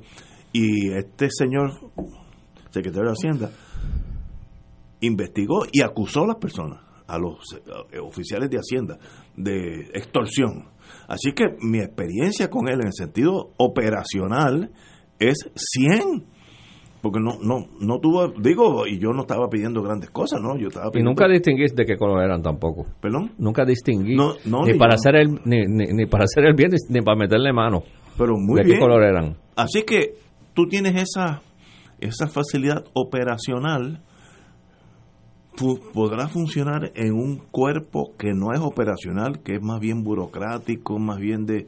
de que el ritmo es más lento que mucho la más ejecutiva. Sí. sí. no, eso es un reto, eso es un reto para, para alguien más de trinchera como yo, pero que sí, como parte de su gestión eh, gerencial, siempre parte fundamental en una empresa de servicio bregar con gente, llegar a consensos, mover la cosa, pues Pues sí, es, es otro ritmo, es otro ritmo. Este, Castro, quiero, te voy a interrumpir. es, es como igual que yo describía mi campaña, es algo que es más a fuego lento, ¿verdad? Sí, sí, sí. ¿Te acuerdas cuando el secretario de Hacienda, que fue su señoría, comenzó con hacer valer el que se pagara el IBU? Seguro, sí. Que eso era un mito. O sea, Sí, ¿no? El que no pagaba no le pasaba nada y tú cerraste varias, Y varias la gente me preguntaba que cuándo se había enmendado la ley para permitir eso. Y yo le decía que, yo le decía que en el 54. Y en el 54 era que se había enmendado la ley para permitir eso. No me digas. Sí. Y bueno, y eso eh, la gente, pe- yo tuve un cliente que me dijo, dime qué tengo que hacer para empezar a pagar, como si fuera algo nuevo que llegó del cielo. Y, y, y- llegaron a un acuerdo de pago y se solucionó el problema. Pero hubo gente que estaba acostumbrada a no pagar el IBU porque nada pasaba. Era un ciclo vicioso. Eh, Eso mismo es porque no había nadie allí que le era el gatillo. Entonces había otro... Otro- hecho de comportamiento y que sabían no, y que había, cuando hacia Hacienda te cogía, no pasaba nada. se negociaba. Sí, es un issue, oye, es como, como educar a un teenager. Si el teenager no el viejo mío siempre me decía, acuérdate que yo me puedo aparecer en cualquier sitio, en cualquier momento. Nunca se apareció en ningún sitio. Pero es que no tuvo que aparecerse tampoco, porque yo me lo imaginaba detrás de mí en todos sitios y a toda hora. Tú sabes, pues, un poco es esa psicología de que si tú sabes que hay alguien allí que está dispuesto a meterte mano y que no está sujeto a la cosa política, pues entonces tú la juegas safe, la juegas segura. Había otro trick con Hacienda, eh, algunos clientes, que era, te cogían, ibas a Hacienda, llegaba un plan de pago y nunca pagaba. Y no pasaba nada tampoco. Tampoco. Pero- Pero habían plan de pago allí que llevaban, que eran como una hipoteca, que llevaban 30 años. Y, y tú rompiste ese ciclo de, de- de no hacer nada. Y te digo, con ese momentum de ejecutivo, te vas a meter en un mundo donde las cosas no suceden así de un día para otro. Es más bien negociar y llegar a componentes. Pues mira, yo, yo creo que tú has tomado, primero, creo que has tomado una, una excelente decisión porque tu sentido de realismo te decía que la posibilidad de desarrollar una estructura que te, te diera una oportunidad real de poder ganar en el calendario que tienes disponible no, no era factible. Y creo que has hecho bien en no asumir la actitud de, bueno, como no lo puedo todo, pues entonces no voy a hacer nada. Creo que haces muy bien, porque no, no siempre tiene uno la oportunidad Seguro. de, de- de- de estar en la posición de mando, eh, aunque pueda uno tener las cualificaciones para hacerlo. Eh, ahí lo que pasa es que también en el Senado, cuando llegues te, te darás cuenta que todavía hay un elemento de albur en si eres de la mayoría o si eres de la minoría. Eh, había un senador famoso americano que de, de- Georgia, lo recuerdo en tiempos de, de Clinton, que fue senador en varias ocasiones y en un momento dado decidieron que los demócratas perdieron el control brevemente del Senado. Eh, él dijo que no volvía a correr y cuando le dijeron, le preguntaron que por qué, él dijo, it is no fun being in the minority. O sea, se había acostumbrado a estar, en- era presidente de una comisión poderosa, tenía en efecto capacidad de influir de manera importante y decisiva, y de momento se dio cuenta que estaba en la minoría, y en Puerto Rico tradicionalmente, como decían alguien en otros tiempos, decía que en los miembros de la minoría, decía un líder popular cuyo nombre no voy a mencionar para que no me dé, eh, no, me dé Billy, hasta un ataque de Billy, decía que el único eh, derecho de las minorías era cobrar la dieta y su única eh, obligación constituir quórum. Y ya, de ahí para adelante, nada. Eh, y eso lo toman muy en serio en Puerto Rico los partidos. Y por más que los presidentes de las cámaras en ocasiones usan la retórica de la inclusión, a la hora de la hora, eh, las minorías aquí juegan un papel eh, limitado. Eso no quiere decir que no puede ser importante, puede ser importantísimo. Eh, y aún dentro de la mayoría puede uno no tener la posición que prevalezca, pero hace falta un cierto tipo de persona eh, que, que los otros respeten. Eh, Sí, Yo sí, creo que está- aquí hemos tenido el problema muchas veces de delegaciones mayoritarias eh, co- compuestas por gente que, que, bueno, o que no tienen el interés o la, de- o la dedicación y que en el fondo calzan cualquier número y que no le dan seguimiento a las cosas. Y por eso tenemos un órgano legislativo muy débil en Puerto Rico. Eh, primero porque nunca tomó muy en serio su rol de fiscalizar la rama ejecutiva. Eh, que en teoría debería ser una obligación al menos tan importante como la de hacer leyes. Y en un momento dado donde su ámbito para hacer leyes está restringido por promesa, puede ser incluso más importante su rol de eso. Pero no tengo duda de que va a, va a ser, tú eres una persona con talentos y destrezas eh, y con convicciones, creo va a hacer un buen trabajo y no dudo, número uno, de que va a salir electo cómodamente en la primaria eh, y creo que también, independientemente de que el Partido Popular gane o pierda, el Partido Popular en estas próximas elecciones debe entrar eh, entre 3 y 5, gane o pierda, eh, candidatos al, Senado.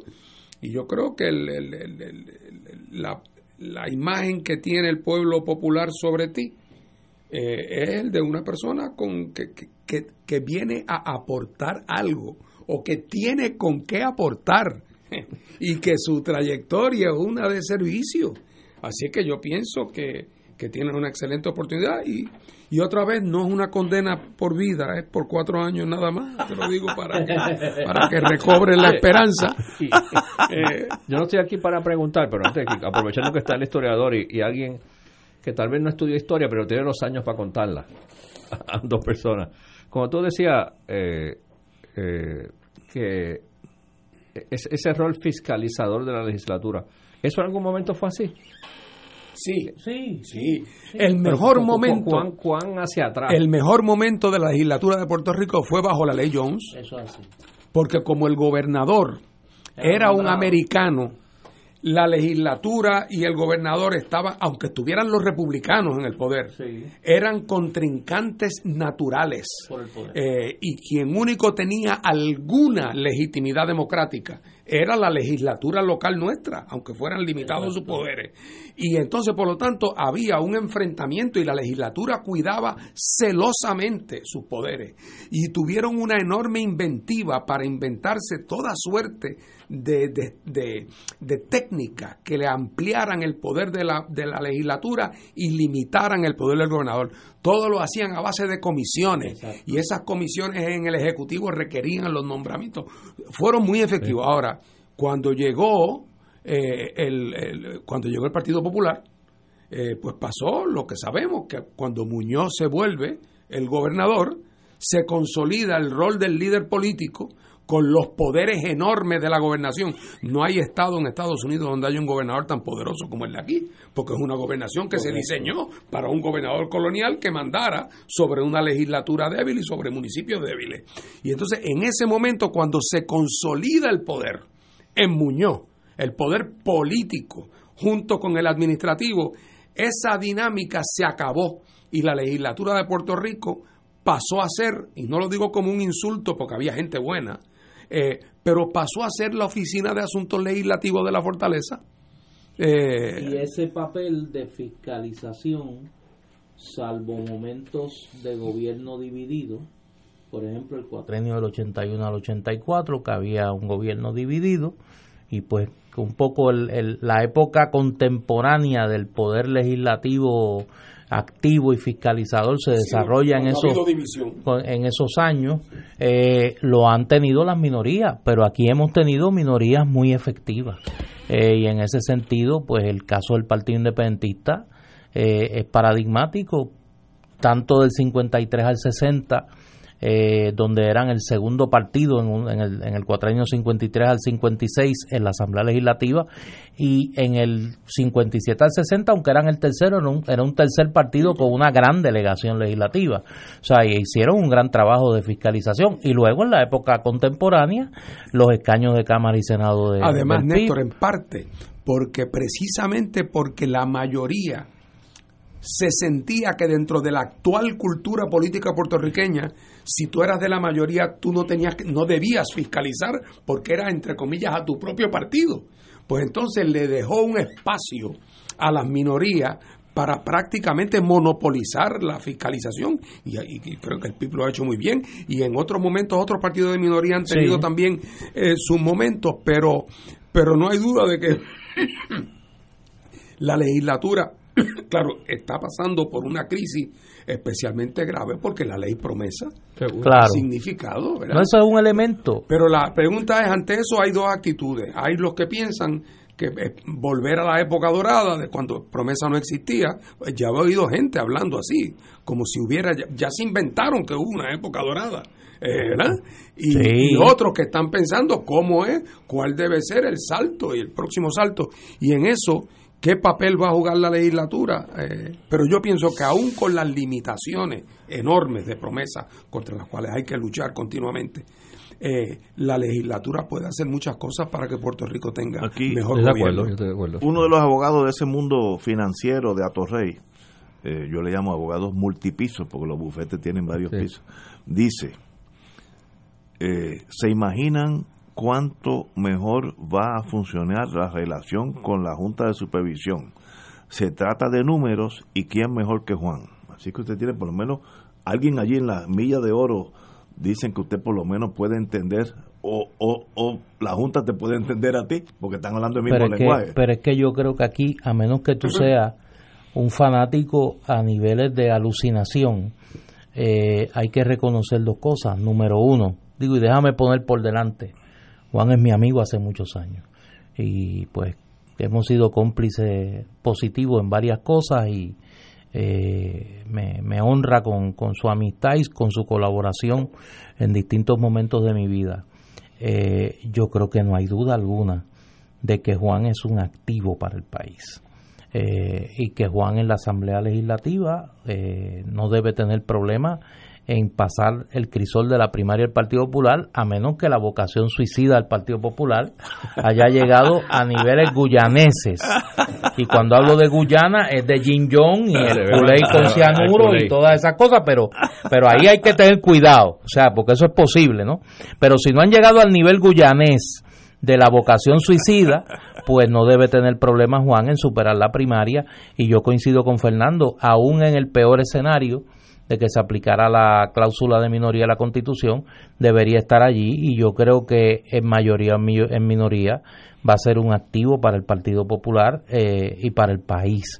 Y en ese sentido, después que el virus no lo contagie, que eso es una tentación Sí, allí, tienes que tener cuidado. Con el- la pintura y el plomo. Y la- una- y- un problema serio. y comprender, y es un consejo que le doy al aire, después le, se, lo, se lo voy a abundar, abundar en privado, eh, que no se, que, que sepa, que sepa tolerar el cambio de velocidad, de la, la, la acción frenética en el Ejecutivo a la parsimonia en el Poder Legislativo y el ocio legislativo, que es yo creo que después del cáncer, una de las enfermedades más terribles, el ocio legislativo es una de las cosas que más daño le ha hecho a este país y en ese sentido yo creo que el escenario de la Junta de Control Fiscal y de posibles cambios a la ley promesa eh, pueden eh, hacer que Juan por su pericia sea eh, eh, una figura clave. Yo no sé, y ahí te devuelvo un cumplido que mucha gente me ha hecho en estos días,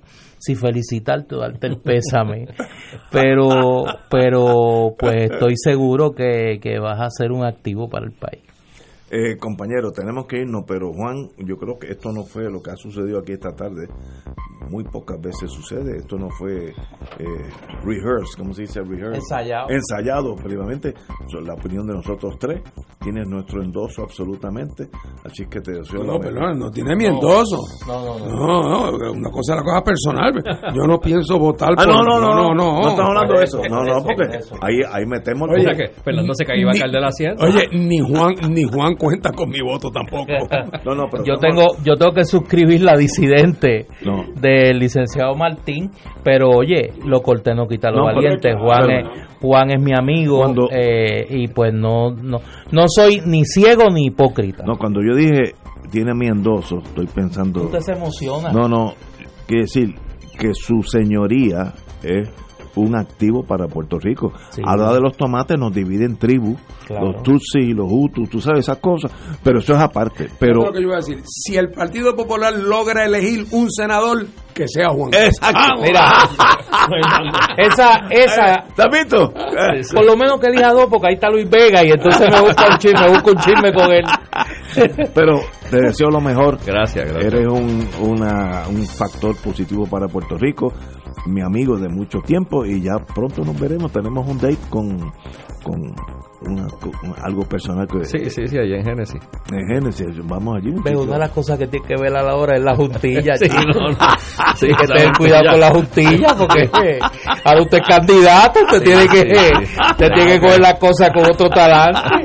Eh, eh. Pero Mucho éxito. de verdad, de verdad mucho deseo, y como dijo Martín, que lo puso perfecto, si el Partido Popular saca un senador, que seas tú. Déjame. Vamos a ponerlo así. Si, si yo fuera popular, que ya no lo soy, mi voto en la primaria popular sería por su señoría y por Luis Vega. Creo que son activos para el país, así que Gracias, gracias. te deseo lo mejor. por sus palabras. La mejor de la, de la fortuna y de verdad, eh, tienes aquí tres amigos.